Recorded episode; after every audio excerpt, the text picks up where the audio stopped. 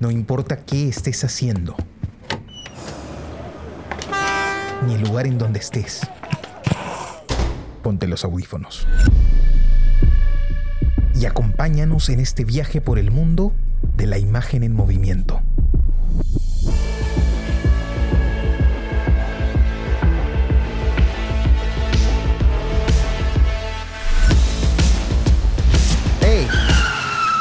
¿Qué cine pasa?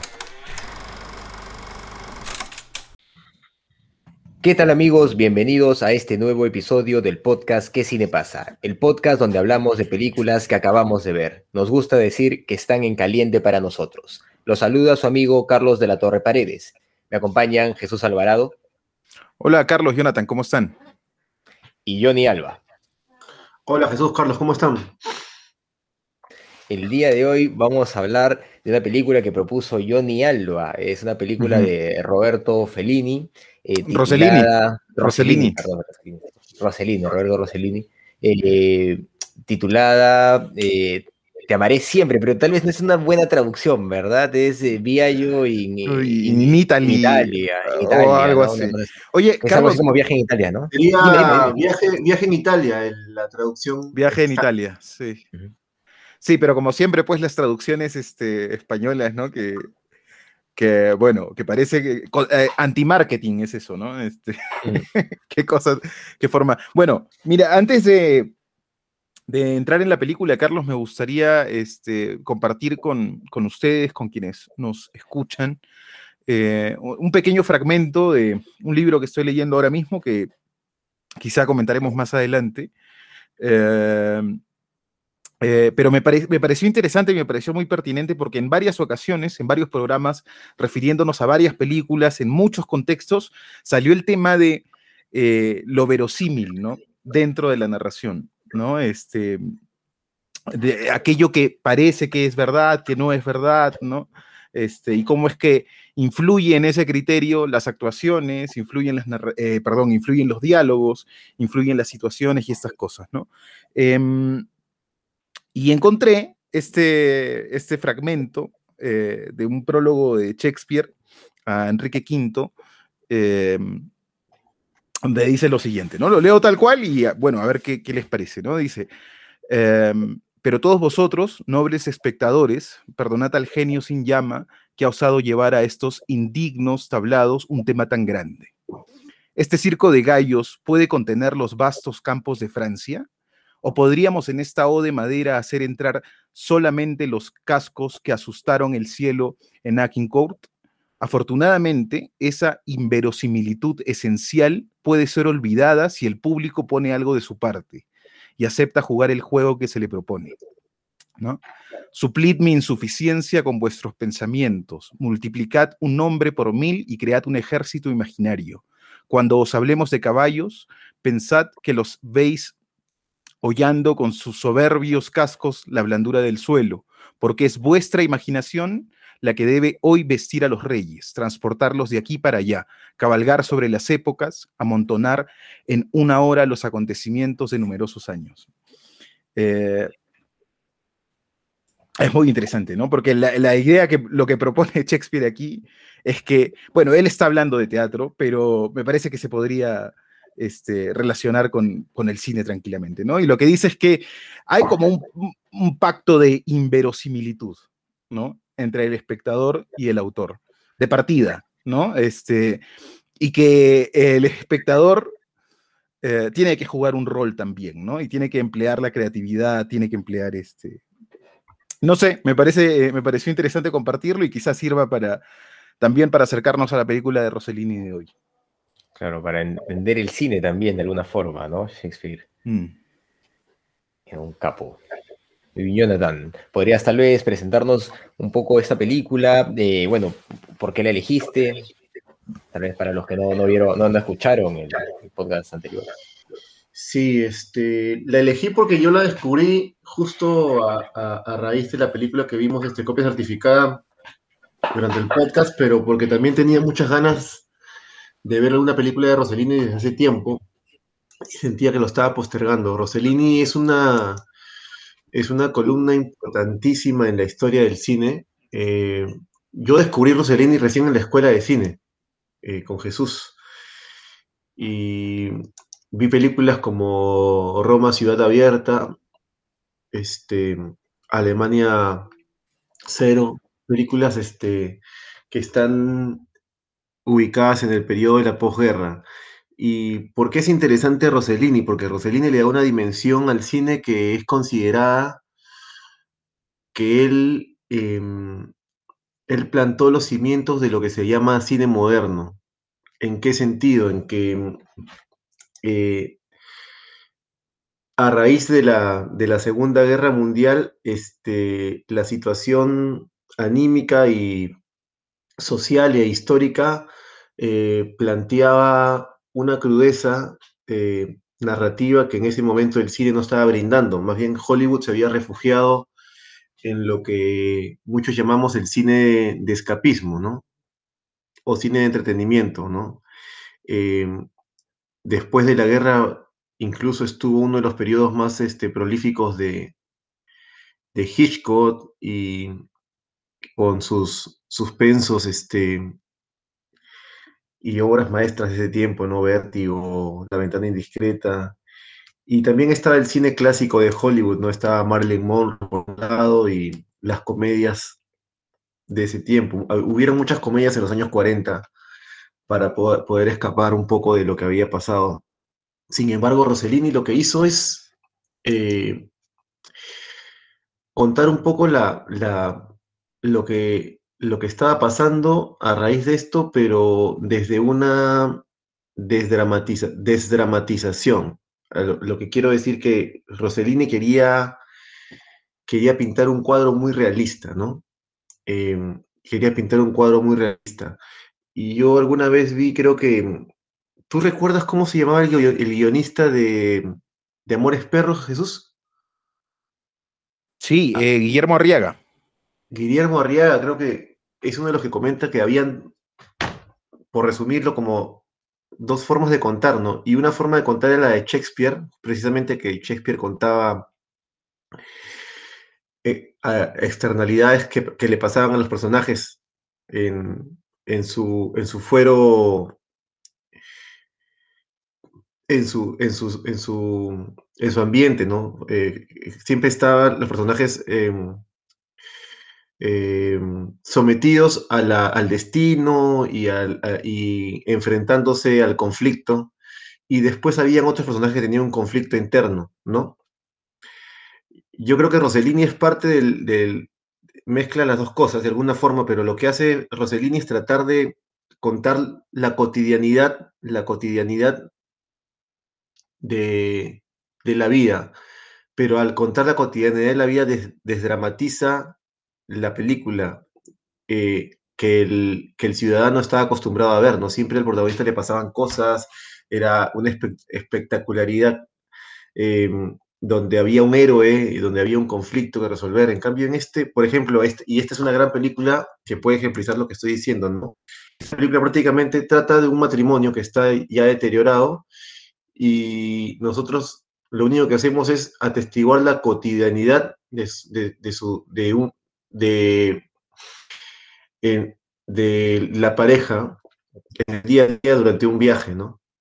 Y lo cuenta con una de una forma tan realista que tal vez ahora no nos impresione mucho porque hay muchos directores que han bebido de la influencia de Rossellini y han aplicado en muchas películas esto, ¿no? Pero en ese tiempo era algo, tú respirabas esa frescura, esa, esa, mm, esa dosis de realidad, de sentir que realmente es una pareja, de realmente están pasando eh, em, y que realmente tú estás presenciando la vida misma, no estás presenciando una ficción, ¿no? No como cuando estás sentado y viendo una película de James Bond, no, esta es una película sobre...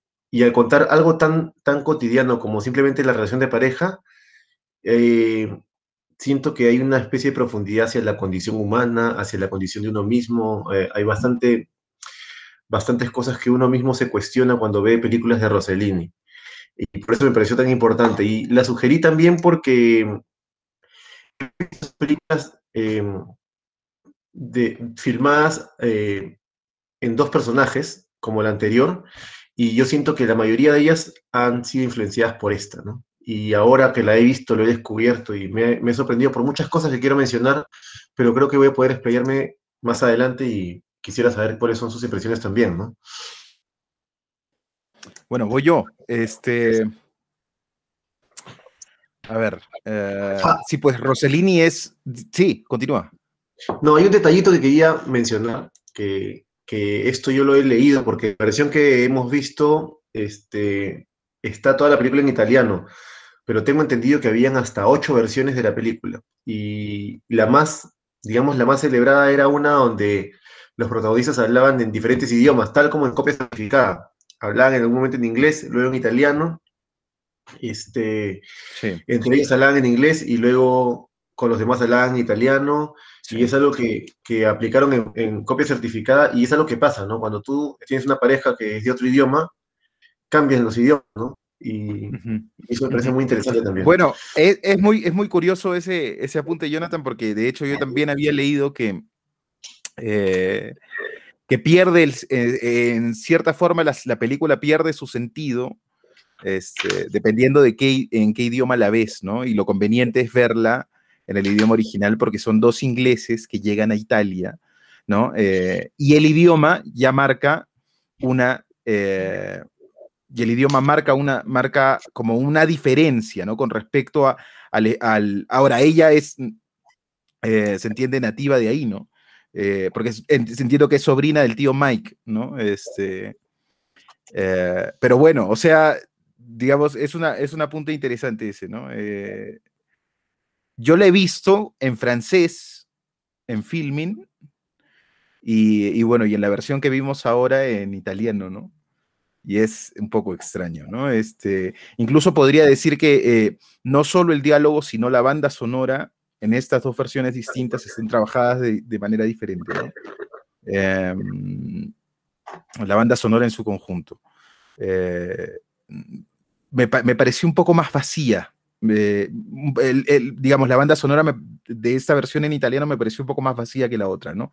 La otra tenía ciertos elementos que contribuían a construir, como hemos hablado varias veces, la, la atmósfera, ¿no? Que el sonido sirve para, o ayuda a, como a posicionar al espectador en, una, en un contexto este, concreto, ¿no? Sobre todo en una película, películas como estas, en las que predominan eh, eh, los planos cortos, más bien, ¿no? Los, los teleobjetivos, donde los planos, la cámara está muy encima de los personajes, ¿no? Porque eh, se entiende que son lo fundamental, ¿no? Bueno, quería comentar para iniciar que, por supuesto, Rossellini, como comentaba Jonathan, yo también lo conocí en la escuela de cine a partir de las eh, creo que fue en, en, las clases de apreciación cinematográfica de, de, bueno, un cinéfilo este, también prolífico y un, un, gran crítico de cine que, que, era el, que es, está vivo todavía, por supuesto, y es joven, además, el profesor Oscar Contreras.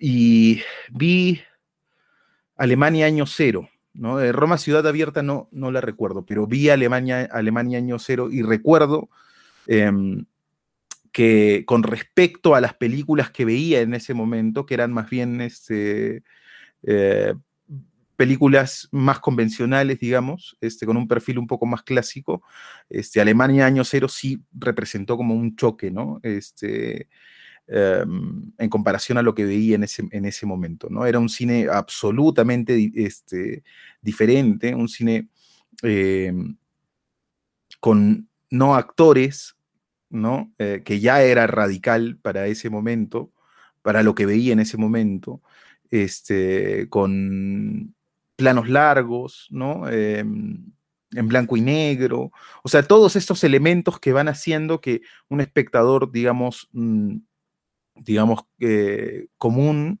¿no? De cine, eh, que va hoy en día a las salas de cine, este, hace, digamos, todos estos elementos hacen que, pues, eh, un espectador más cotidiano mm, mm, eh, se distancie un poco de la película, ¿no? Em, pero bueno, sin embargo, este, Rossellini se abrió a mis ojos como un director diferente, ¿no? Este, el neorrealismo italiano, pero de donde más, de donde además bebe en muchos sentidos este, la Nobel Bach, ¿no? Ya lo decía, pues, este, Truffaut, Godard, ¿no? Este, la importancia del, cine de Rossellini, ¿no? Para mí ha sido difícil, en cierta forma, mm, o bueno, no sé si difícil es la palabra, pero ha sido complicado ver esta película eh, porque siempre, en todo momento estuve pensando en copia certificada, porque de ahí hemos partido, pues, ¿no? Hemos partido de esta este, referencia. Yo eh, llegué a leer incluso que, eh, que copia certificada era como una especie de remake de, de esta película, de Te querré siempre. Em, y además, como dato curioso, este, Juliette Binoche, ¿no? pidió, o después de ver una de las películas de Kiarostami, eh, hizo todo lo posible para trabajar con Kiarostami, ¿no? Que es más o menos lo que pasa con Ingrid Bergman y Rossellini, ¿no? Eh, que Ingrid Bergman... Eh, estaban casados. Después de ver... No, no pero Ingrid Bergman, después de ver Roma, Ciudad Abierta, pide conocer y trabajar con Rossellini, ¿no? Este, y se genera, pues, una de las relaciones más famosas del cine, ¿no? Eh, eh, y que además era, este, era para ese momento, pues, eh, esta, era la comidilla, ¿no? Porque ambos venían de estar casados, pues, ¿no? bueno, más allá de eso, digamos que es anecdótico. Estuve permanentemente pensando en, en copia certificada. Y, y, sí es cierto, digamos, que hay algunos elementos, ¿no? Que se podrían decir que, que sirvieron de germen para, para copia certificada, pero me parece que copia certificada es otra cosa, ¿no? Que parte de otro principio, que es otro tipo de cine, este, es otro director y que, bueno, a veces, eh, pues uno está leyendo un libro, viendo una película, este, viendo una obra de teatro, escuchando una canción y surgen ideas, ¿no?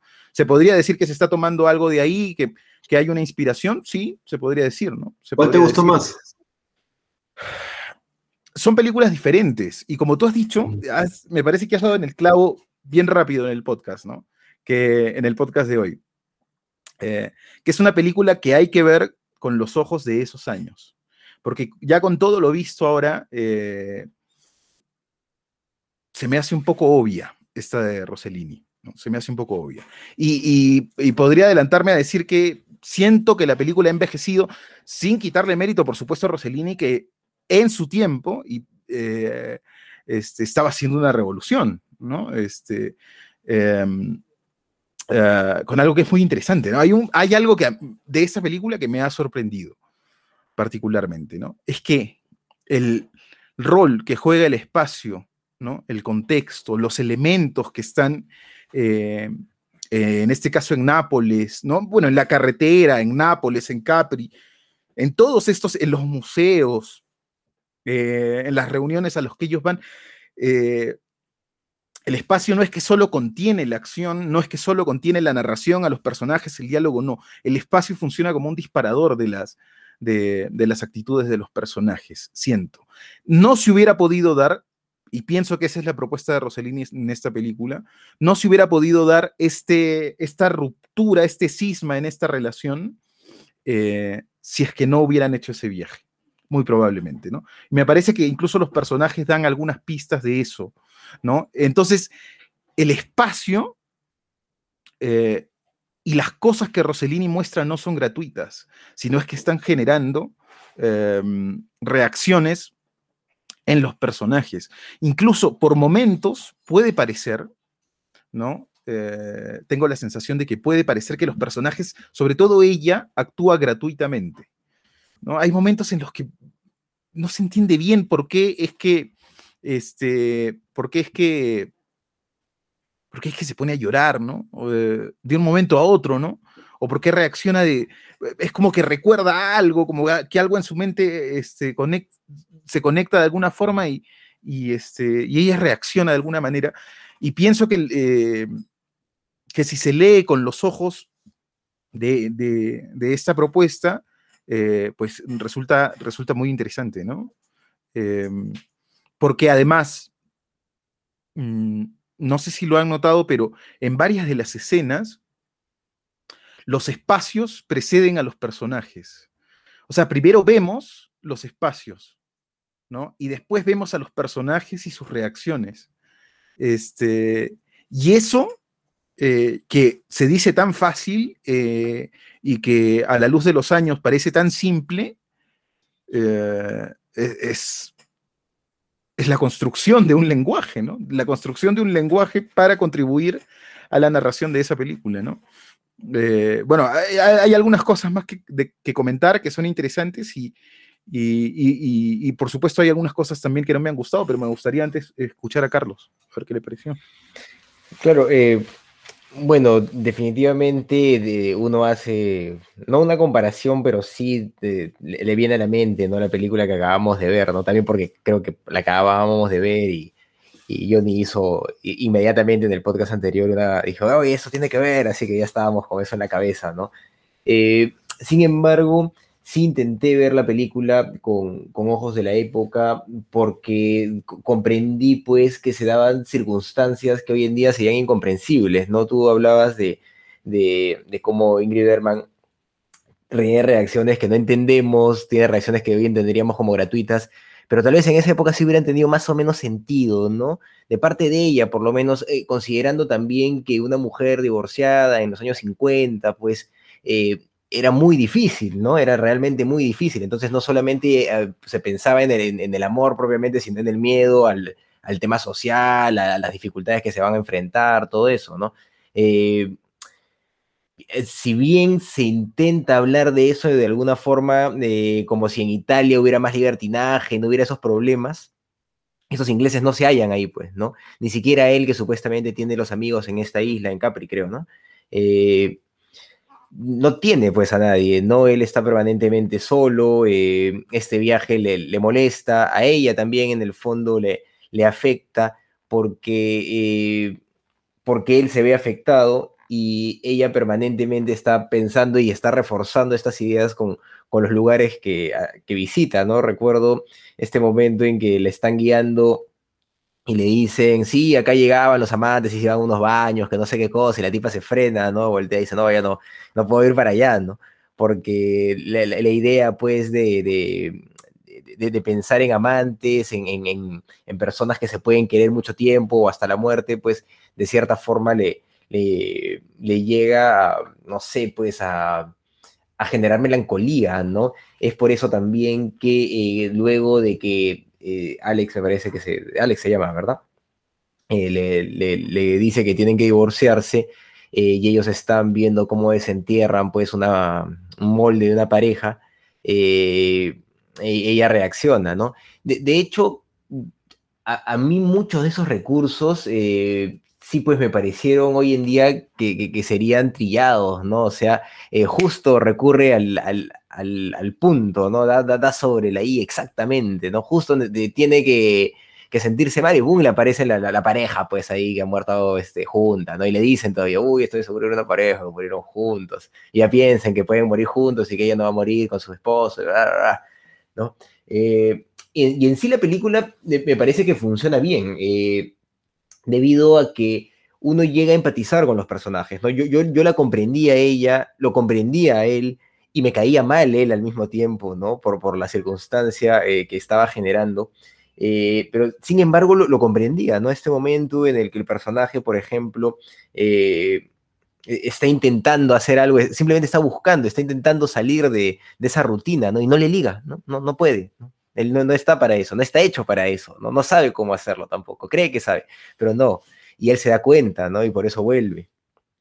Pero, sin embargo, el, final a mí me descuadró completamente. Yo, no entiendo el final, para nada. O sea, eh, eh, no, entiendo qué pasó ahí. Yo, yo, yo creo personalmente que pudo haberse dado el mismo final, pero bajo otras circunstancias, ¿no? Yo, no entendí eso para nada. O sea, eh, me, descuadró mucho. eso fue, yo estaba construyendo la película y decía, ah, está, bien, ya funciona, me siento mal y de pum, ok y, me aguantó mucho eso, ¿no? Y, lo intento entender por la época, tal vez, también, ¿no? Hay, no sé, pues, eh, no sé realmente qué, pero es un happy ending muy gratuito, la verdad. No me recordó La Rosa de Guadalupe, pues, así que, y justo en un tema así milagroso, ¿no? Hablan de milagro y boom, y pasa el tema, o sea, ya, pues, no. ¿Qué pasó? ¿Qué pasó, Roselini? ¿Qué fue? ¿No? Eh, eh, eso fue lo que me descuadró un poco de la película. Todo el resto me parece que, funciona, incluso el, el, cómo el director juega con estos espacios, ¿no? Eh, tiene momentos muy importantes de mostrarnos la arqueología, pues el, patrimonio histórico de, Italia, ¿no? Él, se está divirtiendo ahí, él está mostrándonos el patrimonio histórico, está contándonos cosas de Italia, o sea, le está haciendo una película relevante según sus conceptos también, ¿no? Eh, está mostrando a Italia con una película con Ingrid Bergman, o sea, yo me imagino todo lo que estaba pensando en este momento este, este director, ¿no? Se estaba divirtiendo mucho. Y, y yo lo entiendo así también, porque nos está paseando, o sea, nos está paseando, eh, mira, miren esto, esto es lo que tengo en mi país, ¿no? O sea, yo, lo sentí así, ¿no? Este, justo Carlos has mencionado eso del. Bueno, eh, justo que has mencionado eso del final, yo quería justamente hablar de ese tema, del final. Lo, lo digo corto, porque yo creo que más bien el final a mí me parece un, me parece un aporte, por el, el, el, final me parece más bien un aporte, pero no es fácil de entender. Em, te voy a dar eh, mi punto de vista de eso, ¿ya? a ver si más o menos tiene sentido lo que digo. Yo creo que eh, lo que más bien hace Rossellini en esta película es romper todas las estructuras de guion clásico eh, dramatizado y te da un inicio que pareciera que no fuera un inicio, que, que la película inicia con, ellos en el auto y él está durmiendo, ¿no? Entonces, él está durmiendo y ella está hablando y él se despierta y dice, oye, ¿qué pasó? Este, sí, sí, y se, en medio del paisaje, ¿no?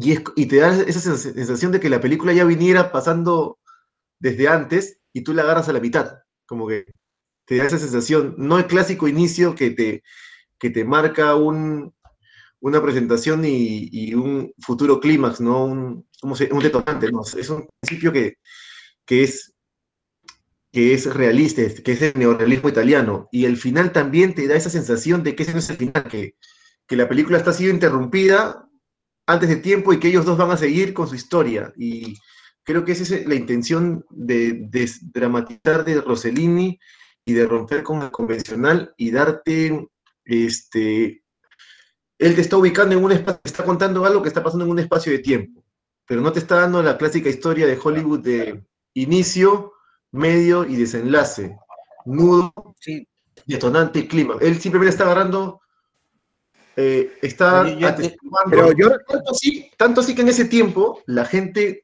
la gente interpretaba como esto que es una película, un documental. Ahora, claro, nosotros ya hemos visto otras películas que han sido influenciadas por el neorrealismo y el mismo Godard, ¿no? Con, con este, con la película Sin Aliento y, y y otras películas, este, tú te das cuenta que ya...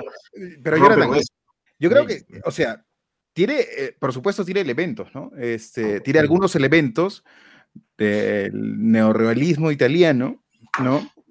Eh, yo he leído también esas opiniones que sugieren, pues, que tiene como un perfil por momentos, ¿no? Sobre todo cuando están paseando por la ciudad, en el auto, hay momentos en los que te va mostrando cosas eh, donde parece que lo que ves no son actores, no son, no son puestas en escena, sino son situaciones más o menos reales. Este, incluso podríamos discutir si es que el momento en el que ella se cruza con el, con el, eh, este funeral, ¿no? En, medio de la calle, es real o no, ¿no? Eh, pero digamos, ahí puede haber una cuota de, de, de, documental, pero, pero, es muy, muy ligero, ¿no? O sea, que no, no, no me parece que sea suficiente como para, o sea, eh, es, muy, ligero desde nuestro punto de vista, pero mira las Permítame, permítame terminar un ratito, permítame terminar un ratito, por favor. Este, que es muy ligero desde esa perspectiva. Y lo otro es que eh, no hay un conflicto externo, ¿no? Eh, típico de película de acción, pero sí se puede leer desde los, pero sí es una película que se puede leer desde los códigos del guion clásico, ¿no? Pero ¿cuál, es, cuál, es el, ¿cuál es la motivación del, de, o el objetivo en, el viaje del, personaje, por ejemplo. Yo, te yo te puedo decir, por ejemplo, con absoluta claridad, que el detonante del eh, eh, detonante, este término tan clásico que hace referencia a aquello que desata las historias y las y, eh, bueno y, y, genera las historias, este, es el momento en el que él, ella le habla de, de su amigo poeta. ¿no? Es muy claro. A partir de ahí, la, relación, ¿no? esta relación que era como, está, como medio tensa ya se empieza a, este, enturbiar con claridad. No de nuevo, no hay un conflicto externo, claro, ¿no? Este, como este personaje quiere conseguir esto, entonces para esto necesita esto, y, este, y aparecen estos personajes que lo van a ayudar. Para, no, es un, no es una película de ese tipo, pero tiene un conflicto, que es un conflicto ah, interno. Por supuesto que sí. pero, eso, pero, eh, pero escucha, pues, escucha. Este, y esos son códigos, son códigos que de alguna forma vienen este, del cine más clásico, ¿no? O sea, hay no solamente. Eh, pero lo que estoy diciendo ya, es que mira, ya, ya Roma, Alemania año lo, lo, que estoy diciendo es que la película parece que parece que había sido filmada. Solo para terminar. Solo para terminar. Roma año cero, perdón, Alemania año cero, Roma ciudad abierta, son películas mucho más radicales que esta. ¿no? Desde una perspectiva, por ejemplo, este, sí se compara con el, con el, con el cine más clásico, ¿no? Em, eso. Y con respecto a, sí, por supuesto, la película está en, ciertos, en, ciertos, en cierta forma desdramatizada, pero tiene momentos muy dramáticos, tiene momentos muy dramáticos, que, que llegan a ser incluso melodramáticos, ¿no? Este, eh, eh, en cierto punto, ¿no? Me parece a mí. No, cuando, digo desdramatizada me refiero, me refiero a que este, a mí me da la percepción realista, ¿no?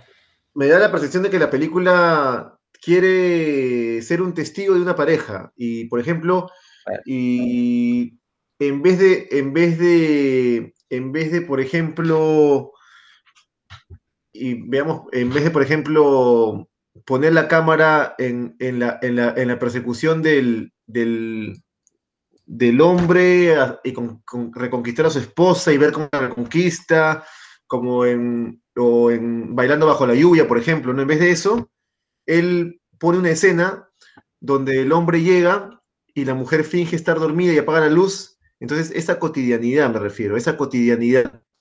Eh, obvio que la película está dramatizada. Cuando yo digo desdramatizada, me refiero que me refiero que él pone la cámara en otro lado, pone la cámara desde otro ángulo, eh, que, no era cotidiano en ese tiempo. Y cuando, cuando inicia la película, me a mí me da la sensación de que la película ya hubiera venido desde antes y él la pone, ya voy a contar desde aquí. Y cuando termina también, me da la intención de que la historia continúa, pero dice, ya la voy a terminar acá. Es como mm, el poner la cámara para atestiguar algo, pero pero la película no te cuenta lo que te cuenta la clásica historia de amor. La película te pone la cámara en encontrarte en la cotidianidad de una relación, que ya la hemos visto en otras películas, pero en esa película era un boom, o sea, eh, cuando el esposo llega y ella, ella fija estar dormida, y luego, bueno, él se va a dormir y después le dice, despiértame a las 11, ese tipo de cosas me refiero. Cuando digo, obviamente hay drama ahí, pero cuando digo desde la es el clásico drama de una película romántica de, que eh, previa a ese tiempo. O sea, lo que a mí me parece es que en la medida... real, él quiere acercarse a la realidad. Obvio, se acerca a la realidad desde la ficción. Él está contando una ficción, pero de alguna forma, no sé si es, correcto decir desdramatizar, pero, pero quiere no contar ficción, sino tratar de coger la, realidad, ¿no? aún, así, aún así me parece que abusa un poco, ¿ah? me parece que abusa un poco de este del drama, efectivamente, porque esto de ponerte la pareja y que justo la desentierran, esto del milagro, o sea, e, era mucho, ¿no? Siempre que iban a un lugar justo era sobre, sobre amantes, sobre romance, entonces eh, como que e, eso sí, a mí sí me, me hizo un poco de ruido. Sí, y, el, y, el, coche de los bebés también, cuando ya está viajando claro, eso, eso, no es real.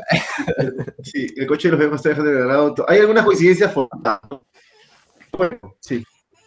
Claro, eh, digamos, pienso que, eh, que la película es una película con una trama mínima, ¿no? Eh, y con respecto a esa trama, me parece que el lenguaje es relativamente coherente, ¿no?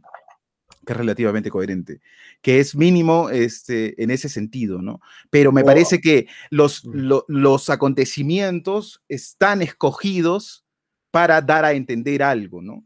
Este, para construir esta relación que va rumbo, eh, que aparentemente va rumbo al fracaso, ¿no? Y ahí y eso es dramaturgia, pues, ¿no? Este, eso es dramaturgia. y, lo em, interesante también es a mí me parece que hacer una película como esta, inclusive hoy en día, con ese ritmo, porque me parece que la película tiene un ritmo y un tempo espectacular. Me parece que no es fácil, es, más complicado de lo que parece. La película respira una frescura, qué sé yo, y, yo no creo que sea, o sea, eh, hay que tener esa mano de Rossellini, ¿no? Para contar una película así, pienso yo. Sí, se nota que el director definitivamente es un capo, ¿no?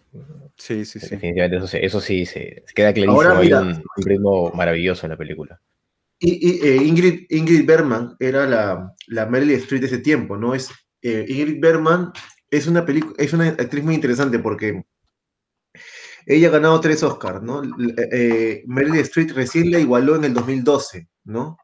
Y la única que ha ganado más de tres Oscars en la historia de Hollywood ha sido Katherine Hepburn, ¿no? Que ganó cuatro Oscars. Pero lo interesante también de Meryl Streep es que parece que ha grabado películas en varios idiomas, ¿no? Ella era una sueca que se hizo muy famosa en Estados Unidos, pero ella grabó, ella grabó películas en sueco, alemán, inglés, italiano y francés, ¿no? Yo he visto solamente películas de ella, en, había visto solamente películas de ella en inglés, es la primera vez que vi una película de ella en italiano, y bueno, es como la Judith Binoche de su tiempo, ¿no? Porque Judith Binoche ha grabado en francés, en italiano, en inglés, o sea, esta mujer ha influenciado a muchas, a muchas actrices, ¿no? Este, Ingrid Bergman. Eh, es una actriz sueca, pero luego se, hizo famosa en Hollywood. En Hollywood incluso ha trabajado con Hitchcock, ha trabajado con Cary Grant en películas clásicas, ¿no? Este, entonces, este, sí, quería mencionar eso, ¿no? Quería mencionar algo sobre ella. bueno, la película definitivamente funciona bien, los actores creo que hacen un papel eh, muy, muy, muy bien logrado, ¿no? Eh, de hecho, generan empatía inmediatamente los dos, tanto, eh, tanto ella en, su desesperación por mantener el matrimonio como él en, este, en este cansancio, ¿no? Y, también queda claro, porque sí se comenta, se, se, refuerza la idea de que es el viaje el que, el que lo empeora todo, ¿no? Y el que, el que demuestra, el que les demuestra que ya están cansados el uno del otro, ¿no? Eh, pero es a él, ¿no? Él es el que está convencido de cierta forma. también eso se podría entender como que como un capricho del personaje, eh, ¿por qué él toma una posición tan radical y cambia, ¿no? Porque a mí el, tema este milagro, bueno, si lo entendemos así, pues eh, no, tiene sentido la película, ¿no?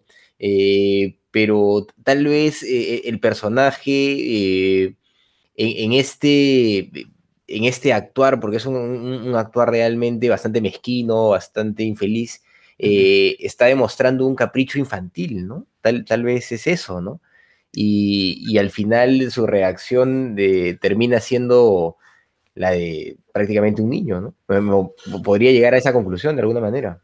Pero ahí nuevamente también veo algo, algo, algo que la película te da, que, que, la película te cuenta una parte de su vida, porque hay cosas que están fuera de la película que tú asumes, ¿no? Por ejemplo, se ve que uno, uno de ellos quiere tener un hijo y el otro no, se ve que uno de ellos quiere vivir en un lugar y el otro en otro lugar, o sea, hay cosas que, que en la película, en, el viaje parece que son detonantes, y a mí menos me da la impresión de, de estas relaciones en las que a, veces uno, uno, ha vivido, ¿no? De que, ¿quién no le ha pasado que tiene una relación que está fallida y para revivirla decía hacer un viaje y en el viaje te va incluso peor.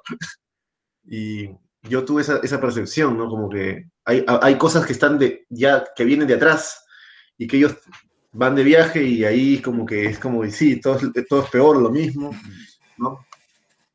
Este, por ahí me da esa sensación, pero, pero lo, lo, interesante es también, y ahí hay un morbo especial, ¿no? Porque la, actriz es Ingrid Bergman y Ingrid Bergman está casada en ese momento con Rossellini, ¿no? O sea, y qué tanto de los diálogos, y una de las cosas que también se dice que Rossellini fue escribiendo y grabando al mismo tiempo, ¿no?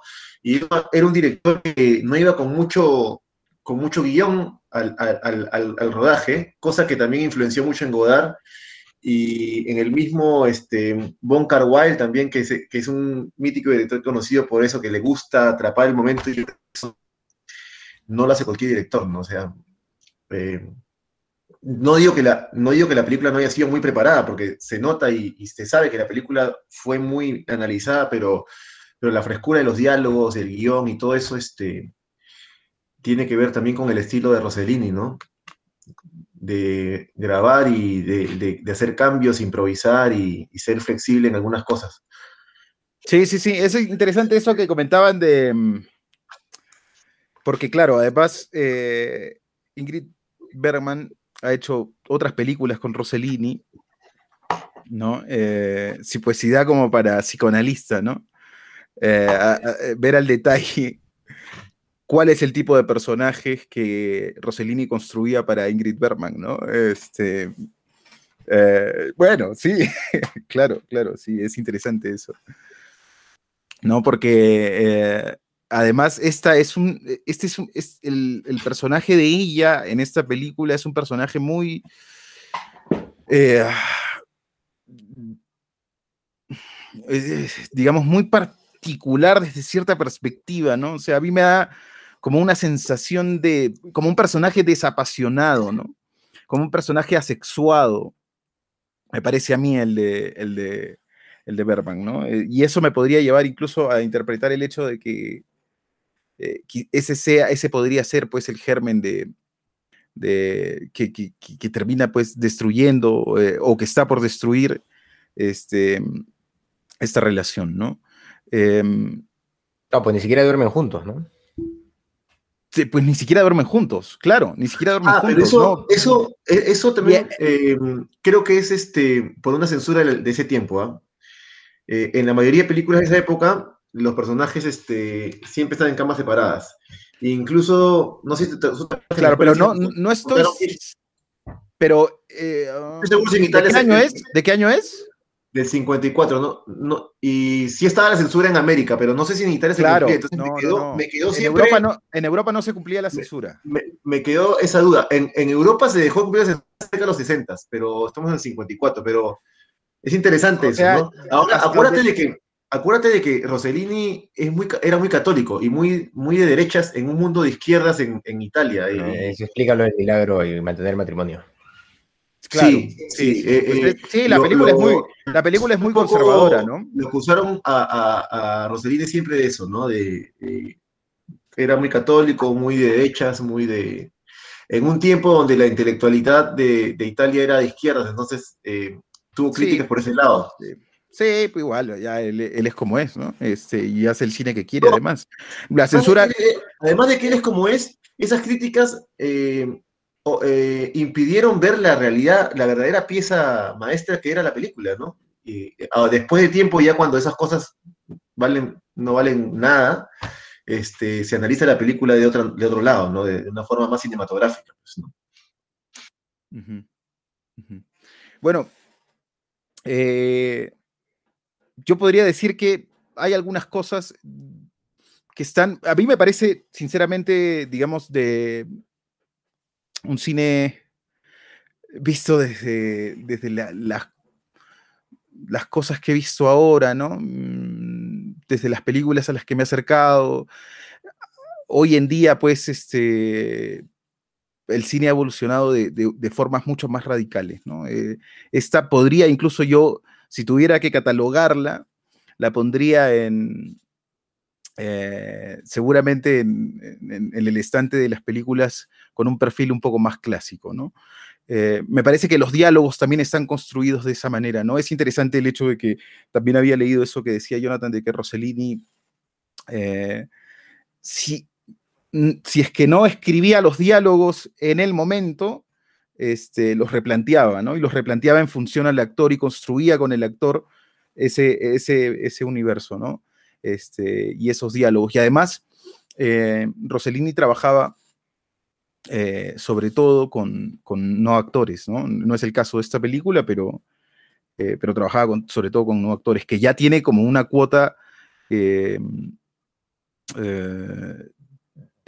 digamos, diferente, ¿no? De, acercamiento al, diálogo y a las acciones, ¿no? A los no actores no, no se les puede explicar las cosas de la misma manera que, que a los actores, ¿no? Usualmente a los no actores, bueno, a los actores se les pide una interpretación eh, y, a los no actores más bien se les da indicaciones concretas, ¿no? Porque si le pides una interpretación no va a salir nada de ahí, ¿no?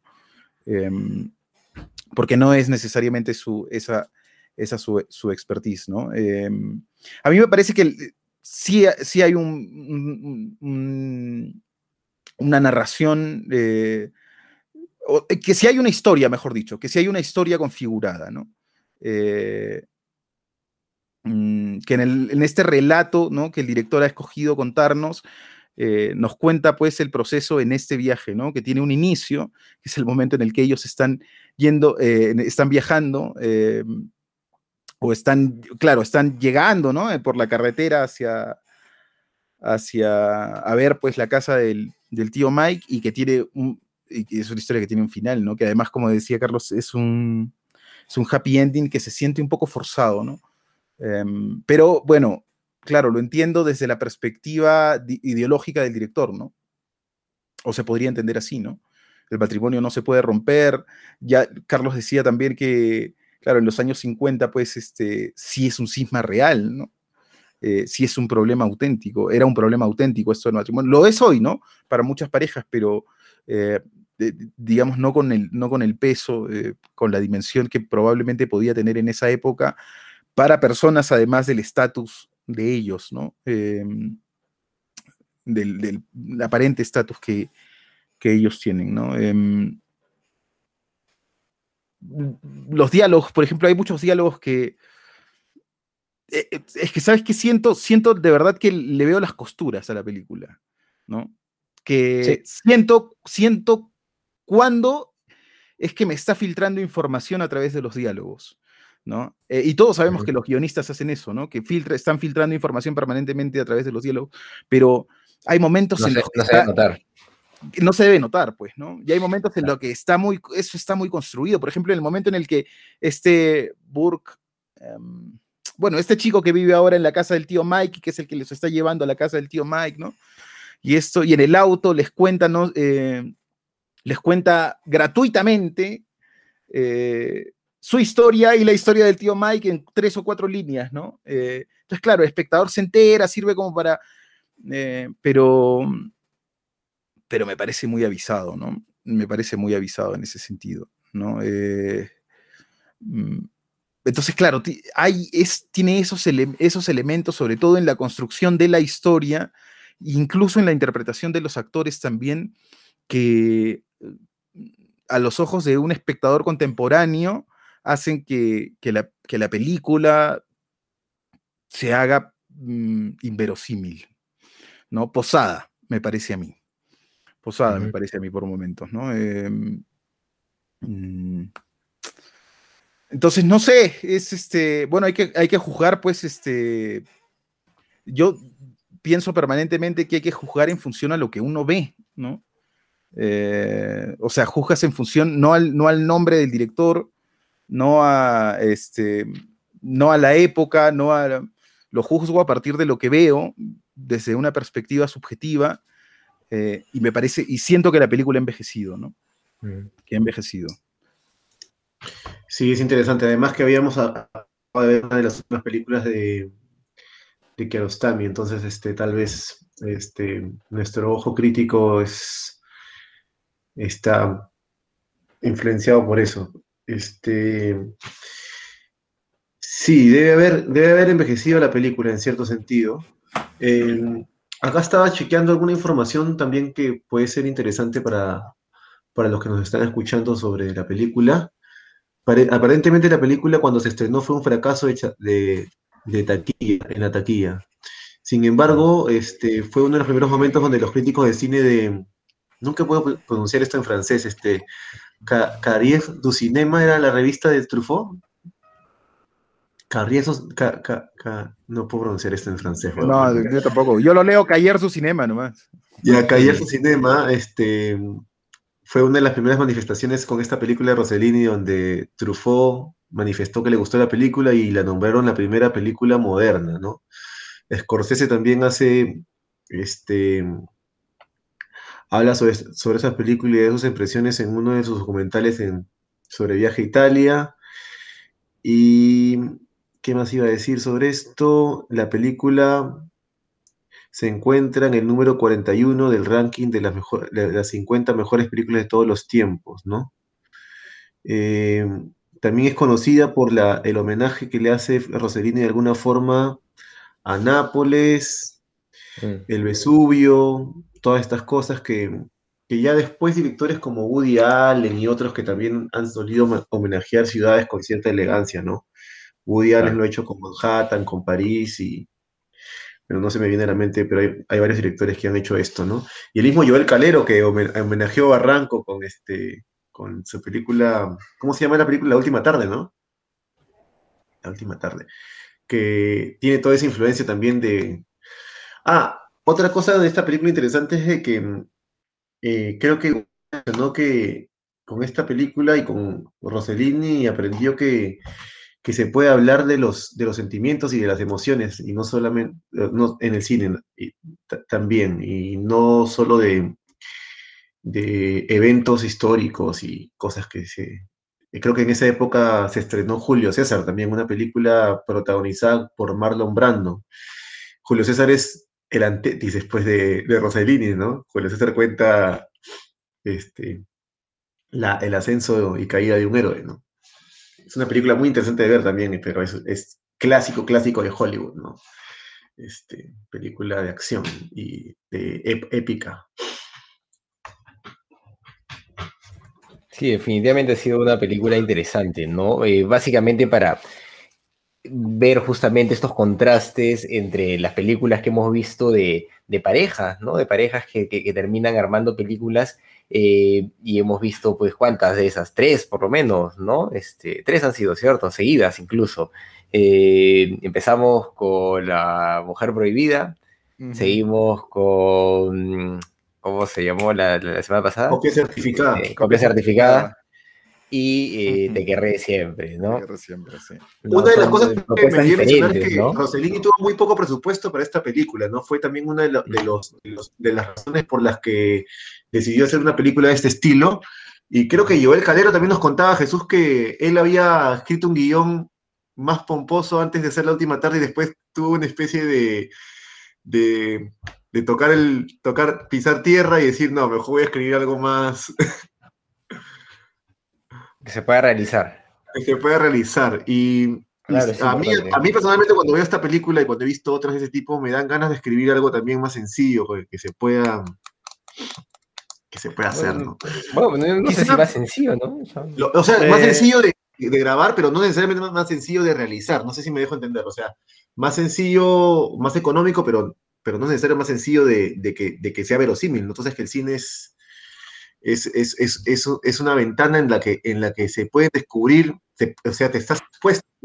El mismo Jesús nos contaba que, que, le ha visto algunas, algunos hilos a la película y es verdad que incluso los maestros, las películas, el cine no es como el, no se puede ocultar, ¿no?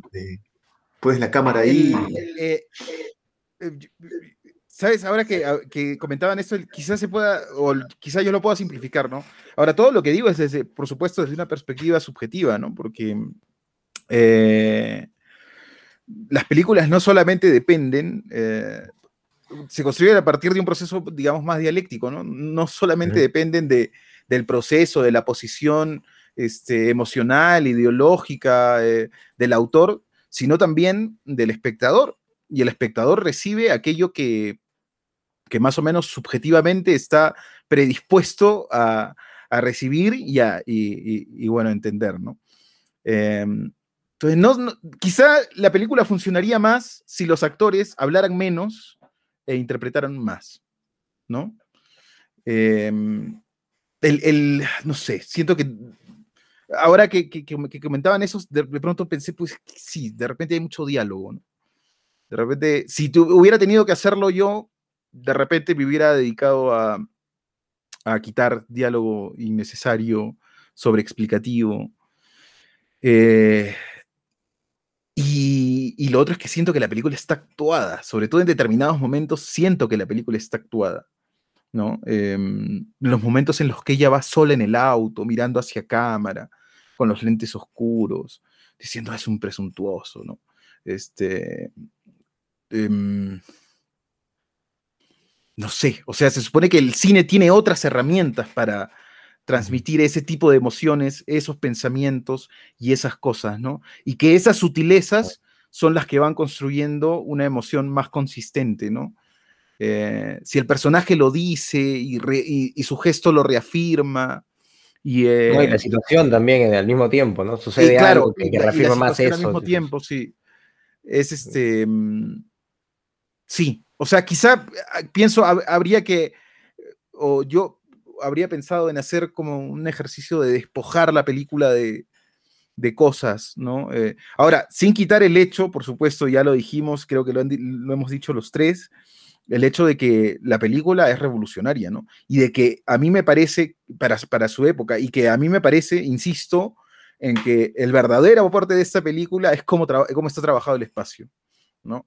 O sea, cómo Rossellini construye el espacio y el espacio es casi un personaje más, es casi como el incitador de las cosas, ¿no? Este, eso me parece fundamental. Y, me parece eh, aún, aún, más este, elocuente eh, y, resaltable eh, pensando, pensando en que se construyó casi en, su mayoría de manera predominante con planos cerrados, ¿no? Sobre todo. Entonces, en una película íntima de una relación de pareja, que se construye con, planos cerrados, ¿no? Y cómo el espacio llega a jugar un rol tan fundamental, ¿no? O sea, no es solamente un contexto, no es solamente el contexto, no es solamente el, sino que es, casi como un tercer personaje que está generando cosas, ¿no? Entendiendo espacio también, y aquí no sé si estoy siendo demasiado atrevido, a otros personajes, ¿no?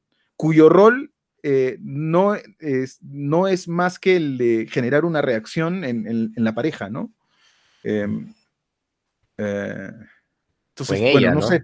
O, en, e, en, ella y en algún momento en él también, ¿no? Porque eh, cuando se van a visitar a este conde Liopi, ¿no? Em, y, pues, y, ella inmediatamente ahí se convierte en el centro de atención y él la ve desde lejos, ¿no? Sonreír, coquetear, este. Eh, le da celos, dice. Claro, le da celos, le da celos. Y ahí me parece importante el hecho de pensar cómo es que construye o emplea Rossellini y, eh, eh, y pues eso no es, no es para nada fácil, hay una maestría en eso, cómo construye esas situaciones y esos espacios con el lenguaje cinematográfico, ¿no? Con las cosas que va mostrando primero, con aquello que muestra después, y casi siempre eh, los espacios están jugando un rol preponderante, ¿no? Eh, casi siempre cambia de plano hacia un objeto, otra persona o el lugar mismo eh, en un momento clave. Eh, Rossellini, ¿no? Ya hay una conciencia muy clara ahí de eso. A mí me gusta mucho cómo se mueve la cámara durante toda la película, una maestría, una frescura, muy de Rossellini, ¿no? Muy, muy interesante. cómo se mueve la cámara en espacios cerrados, para retratar la ciudad.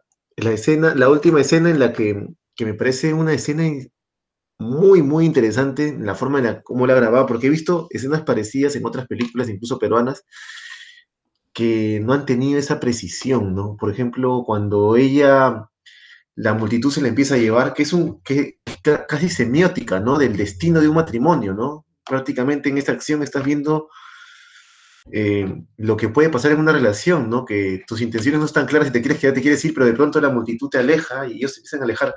Pero desde, que desde antes de que llegue a ese, a ese clima de acción, ya él está, eh, como tú dices, Jesús, planteando el espacio con la cámara de una forma elegante, fresca, en la que te, dice, te, muestra... Eh, me, recordó un poco lo que quiso hacer, bueno, yo he visto esa película pocas veces y tal vez no la recuerdo bien, en el Evangelio de la Carne, pero en esta película me pareció que todo funcionó, ¿no? Y cuando ellos se alejan eh, y la multitud se los lleva y, qué sé yo, está, bueno, con esa, con esa melo, ese, ese tono melodramático que tienen las películas de los años 50 y 40 respecto al romance, sí, que a gente de nuestra generación nos hace ruido, ¿no? Porque somos un poco nosotros un poco menos más prácticos, ¿no? Ya no, ya no está ese, ese, ese especie de bicho de conquista tradicional que existía en otros tiempos, ¿no? Tú lees, por ejemplo, Amor en tiempos de, soledad y cuando, Amor en tiempos de cólera y cuando Florentino Ariza le pide a, a Fermina Daza si puede ir a caminar, pueden ir solo a caminar, como una especie de, tiene un romance que tú lees la novela, es increíble, pero, pero nosotros somos gente de otro tiempo, ¿no? Y aún así, aún así la película, este, también he sentido ese tono del diálogo que tú dices muchas veces, pero sí la cámara me parece una cosa eh, que no sé si, si, ha superado otro director en ese, en ese, en ese aspecto, ¿no? Me parece muy, muy, muy interesante cómo, cómo Rossellini maneja los espacios, la cámara, en, interiores, en exteriores, la luz natural, cómo se, eh, en el rostro de Ingrid, de Ingrid Berman, eh, la, luz natural está usada con una maestría que parece que fuera este, eh, la pintura de, de Bemer, ¿no? de ventana, cuadro de ventana de Bemer, ¿no? Que está en equilibrio, eh, bastante bello en muchos sentidos. eso quería mencionar respecto a lo que a la parte visual, ¿no? Claro, la película tiene decisiones estéticas eh, muy interesantes, ¿no? esa perspectiva del Vesubio también es interesante, siempre, ¿no? Es, es muy potente en, sin embargo, siendo minimalista, perdón, porque no quiero que me siendo minimalista siempre de Rossellini, siempre huyendo de lo barroco, siendo simple, que la belleza de lo simple, no, no, nunca él se pone muchos elementos, no es como un Almodóvar, por ejemplo, ¿no? Que tú ves y Almodóvar barroco puro, ¿no? Y colores intensos, y no es otro tipo de arte, ¿no? Es un arte minimalista, desdramatizado, por decirlo visualmente, usa mucho esa palabra de hoy día, pero pero eso es de lo que quiero ir. Aún así, para terminar, dejarte llegarlos, esta película, para algunos seguidores del neorrealismo, ya la tildaban como que se traicionaba un poco los, los cánones estéticos del neorrealismo, ¿no? que ya era un poco más dramática y, Jesús me hace caer en cuenta que sí, pues que no es una película clásica de, del neorrealismo italiano, que ya cambiaba Rossellini hacia otra cosa, que a lo que nos va a traer después, ¿no?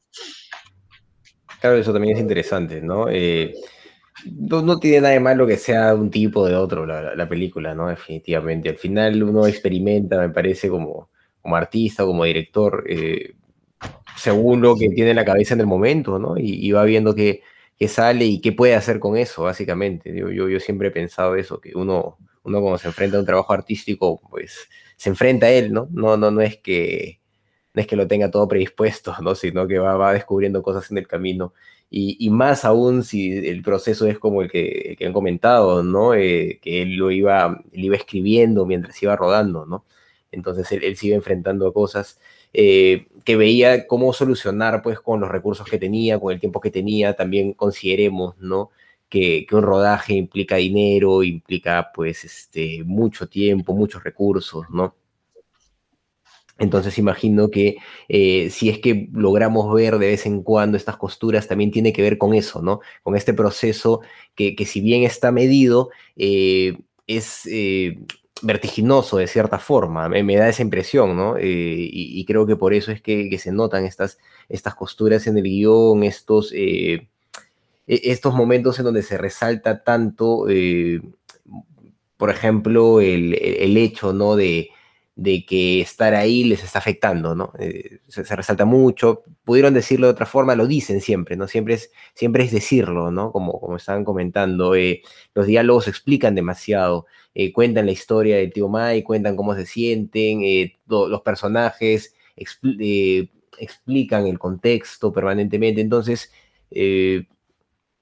no sé, eh, hay, cosas que definitivamente nos hacen ruido, ¿no? Pero que son funcionales a la película, eso, eso, hay, eso hay que entenderlo, ¿no? Y pues la película funciona y funciona eh, con un buen ritmo, con un ritmo dramático interesante y con un ritmo visual también bastante interesante, incluso en estos momentos en donde presenta pues eh, el patrimonio histórico de, de Nápoles, ¿no?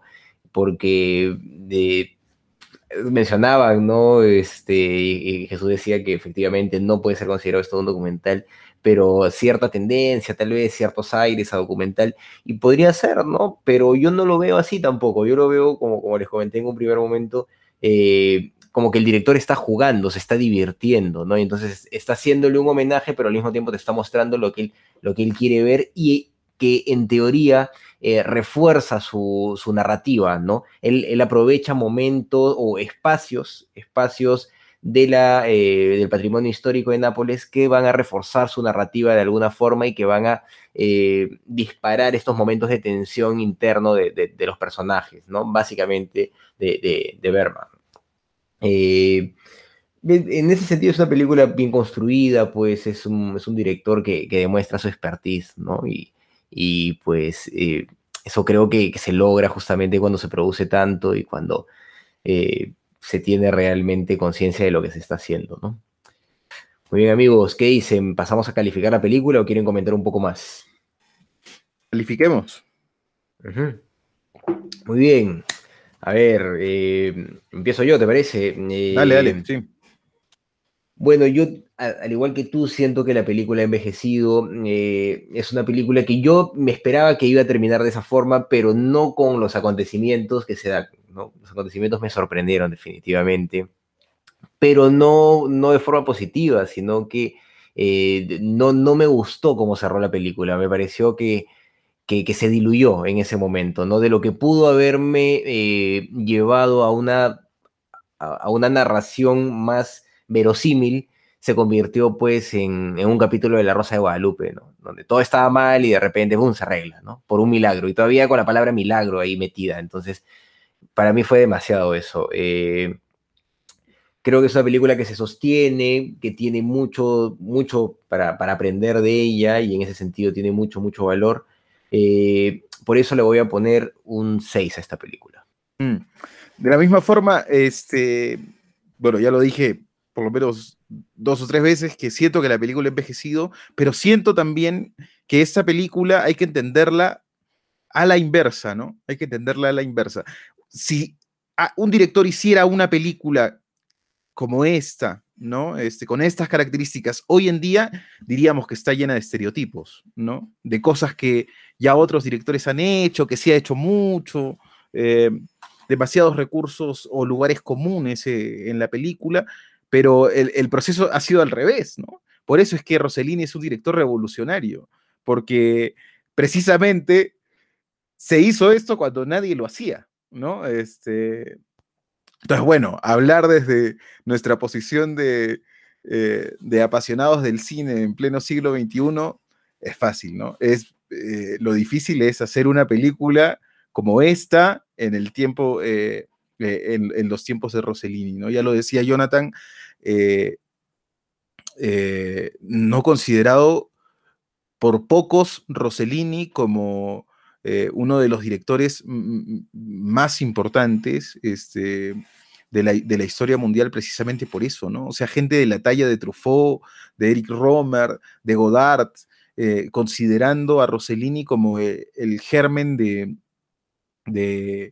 del, cine moderno, ¿no? De la Novel Bach, de la vanguardia, eh, digamos, todo eso, eh, todo eso me hace, por lo menos a mí, sentir, este, eh, no sé, digamos, pequeño, ¿no?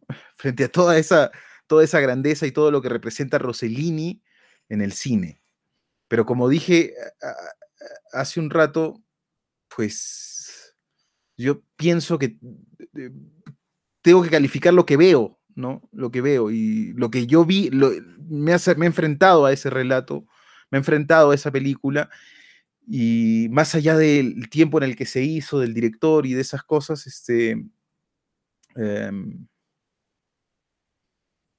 siento que particularmente esta película no me ha gustado, eh, si tuviera que recomendar alguna película de Rossellini, pues sería Alemania Año Cero, ¿no? Que me parece que es brutal, que tiene una brutalidad este, y que sí demuestra al monstruo mm, cinematográfico que, eh, que es Rossellini, ¿no? Yo le voy a poner 6 también.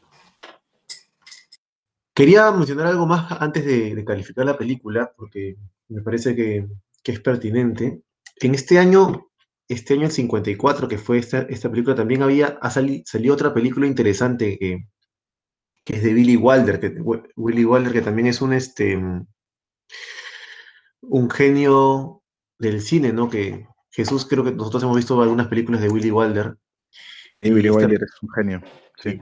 Esta película de Willy Wilder se llama Sabrina, que es una película, es una película con Humphrey Bogart y Aldi Hepburn. Y es interesante porque también es una historia de amor, pero es, es, digamos, distinta. ¿no?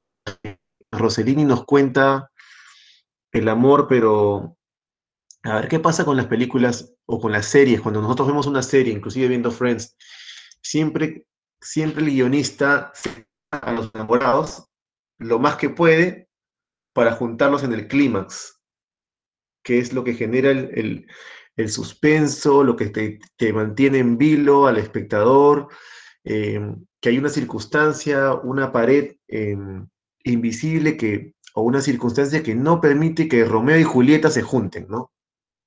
Y, y la unión de los personajes es dramática siempre, ¿no?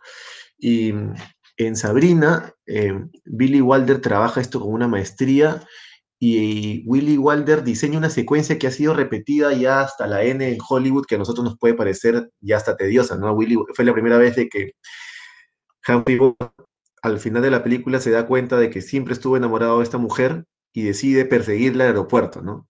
Y porque la mujer se va del, lugar. Esto es lo que yo recuerdo de vi Sabrina hace mucho tiempo. Y cuando vi Sabrina fue como que, ah, esta es la primera vez que un guionista se le ocurre esta idea de, que el, el, personaje principal persiga a la novia. Es romántico, es súper fuerte y súper potente. Tan potente que después se convirtió en prácticamente la, la, regla en toda película romántica de Hollywood, ¿no? Toda película romántica de Hollywood trata de un tipo que nunca se da cuenta y al final, oh, pero si es el amor de mi vida, tengo que perseguirle y por alguna razón la mujer se está yendo a otro lado y él tiene que tomar un avión, eh, subirse a un barco y hacer todo lo posible para alcanzar a la chica y terminan que están juntos. Y obvio, cuando tú ves Sabrina te puede parecer cliché, pero Billy Wilder era un guion, no solo un director, sino un guionista extraordinario, y te das cuenta pues que él inventó algo interesantísimo que después ha sido escrito como una canción de eh, un Wonder Hit que se ha hecho muchas veces, ¿no? Eh, Rossellini el mismo en el mismo año hace lo contrario, ¿no? Él no nos cuenta, él no pone una pared invisible que evita que los personajes se junten y, y él nos cuenta los personajes juntos dentro de un auto, juntos y, y en una relación gastada. Es un riesgo muy alto para su tiempo, ¿no? Contar lo opuesto de lo que la mayoría de guionistas cuenta sobre el amor, ¿no? La mayoría, incluso Shakespeare, ¿no? En Romeo y Julieta. Eh, lo más interesante y lo más fácil es contar que cuando la pareja está separada y, se quiere, pero no puede juntarse por un, factor externo. Entonces, contar esto en una película es muy interesante y se puede aprender mucho y creo que muchos directores han aprendido. Entonces, a mí me parece que es una película eh, por ese, en, ese, en ese sentido y por otras cosas también interesantes de Rossellini, ¿no? este, es como narrar la cotidianidad con cierta elegancia. Eh, sin embargo, sí reconozco que ha envejecido la película y que tal vez definitivamente no es un símbolo del, neorrealismo italiano, ¿no? Alemania Ciudad Cero es y Roma Ciudad Abierta son las películas de neorrealismo italiano por excelencia. Ya donde Rossellini viaja ya hacia otro lado, donde se, ubicó muy bien Rossellini después, que es contar este, contar las, pasiones humanas em, o la condición humana en cierto sentido, ¿no? que se da muchas veces en las relaciones. Entonces me parece que es una película muy en ese sentido. No es una obra maestra, porque yo creo que otras películas de Rossellini merecerían un 10 incluso. ¿no? A esta yo le pondría un 8. ¿Por qué? Porque es la primera vez que veo a Ingrid Bergman actuando en italiano, me parece algo histórico en el cine, por, por la forma en la que Rossellini nos muestra una ciudad con una elegancia que después ha sido replicada por otros directores, porque en, muchas, en muchos pasajes de la película sentía que estaba viendo una película de, de, de Jean-Luc Godard, y yo creo que Jean-Luc Godard le gustaba mucho esta película. Y por eso mismo, ¿no? Por, por una fórmula que, que, en esa, que tal vez ahora ha sido replicada, pero creo que en esa época fue muy innovadora y creo que eh, hace muy valer esta película. Eh, sin embargo, no, no llega al 10 ni al 9, que Rossellini yo creo que en muchas películas llega sobradamente al 9 o al 10, ¿no? Ahí, acá yo le pongo un 8 a Rossellini en esta película. Jonathan, eh, ahora, mientras comentabas esto, yo pensaba, em, bueno, ya en cierta forma lo hemos dicho, ¿no? Pero eh, ¿cuánto daño realmente le puede hacer a una película verla en, eh, un idioma en el que no fue... Eh, mm. el que no fue concebido, ¿no? Porque mm. yo pienso en las actuaciones, por ejemplo, ¿no? Y lo que yo estoy juzgando al final mm. es la mitad de la actuación de, Ingrid Bergman y la mitad de la actuación de, Ah, no, no, no, tengo el nombre del actor ahora mismo, pero porque, por supuesto, eh, está su, calidad, su cualidad este, física, su disposición y todo lo demás, pero, eh, pero la voz es fundamental. La voz, eh, ¿no? El tono, la velocidad de la voz, todas esas cosas construyen la actuación, ¿no? Entonces, nada, me, parece este, importante precisar que, que, cuán sesgados no podemos estar con respecto a las actuaciones y los diálogos, habiendo visto la película eh, mm. en un idioma que no, no, ha sido, sí, pues, que no ha sido el idioma en el que se pensó, en el que se grabó, ¿no? Mm. Sí, ahora, por supuesto, lo que sí es cierto que el tono actoral de Berman de, es distinto al tono actoral, el tono actoral que, de los actores que nosotros conocemos y celebramos, pues, eh, después de, acuérdate de que Marlon Brandon, James Dean eh, son hijos de Actor Studio. Actor Studio tenía una filosofía de Strandberg que, que iba más allá de, la interpretación, ¿no? que después de esa fórmula de Actor Studio eh, nacieron también otras estrellas que, después de Brandon que fueron este, eh, Al Pacino, el mismo Robert De Niro, gente como Dustin Hoffman, que ellos le imprimieron un realismo que en el año 50 todavía no estaba tan en, todavía no estaba eh, tan asentado y que solamente creo que ese nivel de realismo tipo Actor Studio venía en Brandon y en James Dean que murió en el 55, un año antes, ¿no? Este, pero entonces nosotros hemos visto ya actuaciones eh, nivel después, ¿no? Eh, de otro nivel de realismo incluso, que Rossellini buscaba no actores, porque Rossellini buscaba ese realismo y los actores intérpretes, a pesar de que eh, Ingrid Bergman es una actriz extraordinaria, pero eh, su tono actoral es distinto al tono actoral que nosotros ya hemos conocido más adelante, pues este, con los hijos de Actor Studios y con interpretaciones este, ya eh, más, más a, nuestro tiempo, ¿no? El mismo DiCaprio, eh, Brad Pitt, qué sé yo, eh, eh, Daniel Day-Lewis, por ejemplo, ¿no? Entonces, siempre una actuación de los 50 debe ser un poquito más interpretada que, lo que nosotros hemos visto, pues ya. ¿Sabes qué? Siento que, que en este momento hemos abierto otro programa.